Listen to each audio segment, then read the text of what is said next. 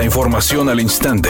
Grupo Radio Alegría presenta ABC Noticias. Información que transforma.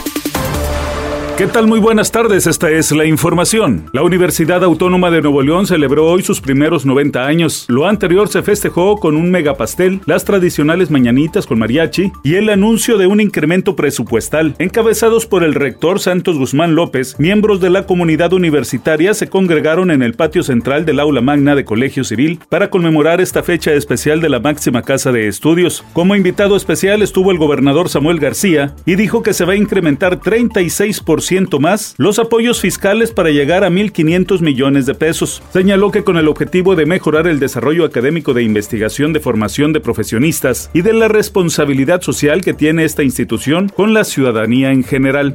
La Fiscalía General de la República denunció ante el Consejo de la Judicatura Federal a los jueces y magistrados que presuntamente ayudaron al exdirector de Petróleos Mexicanos Emilio Lozoya Austin, quien se encuentra preso por recibir sobornos de más de 10 millones de dólares de la empresa brasileña Odebrecht a cambio de contratos de obra pública en Pemex, lo cual, dijo la dependencia, perjudica al Estado mexicano y a la empresa petrolera. Y es que un juez del primer tribunal colegiado de apelación en la Ciudad de México determinó no admitir como prueba la información bancaria de Emilio Lozoya que se obtuvo en Brasil y Suiza por considerar que dichas pruebas no se obtuvieron con ordenamiento judicial. Sin embargo, la Fiscalía General dijo que el artículo 133 constitucional reconoce la legalidad de las pruebas obtenidas en contra del exdirector de Pemex. ABC Deportes informa, los Delfines de Miami lograron una aplastante victoria de 70 por 20 ante los Broncos de Denver y con ello lograron el tercer marcador más holgado en un partido de la NFL. Miami lleva marca invicta de tres ganados en esta temporada. Lograron récord de franquicia, superan el de la marca de 55 puntos obtenidos en 1977 en un triunfo ante los Cardenales de Arizona. El mariscal de campo Tua Tagalova tuvo un partido de ensueño con un total de 309 yardas por aire y cuatro pases de anotación, mientras que Davon Agde obtuvo un total de 203 yardas por tierra tras 18 acarreos y en dos ocasiones llegó a las diagonales. Por su parte, los Broncos no conocen la victoria en la actual temporada. A lo largo de la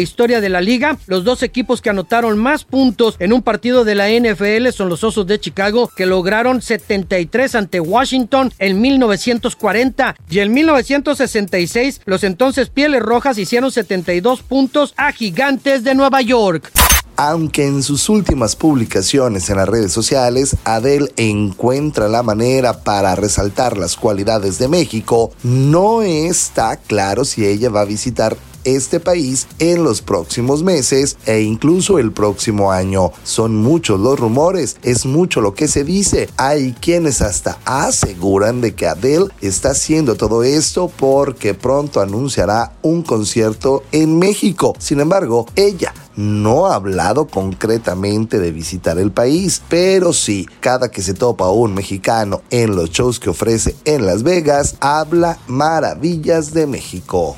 Redacción y voz Eduardo Garza Hinojosa. Tenga usted una excelente tarde. ABC Noticias. Información que transforma.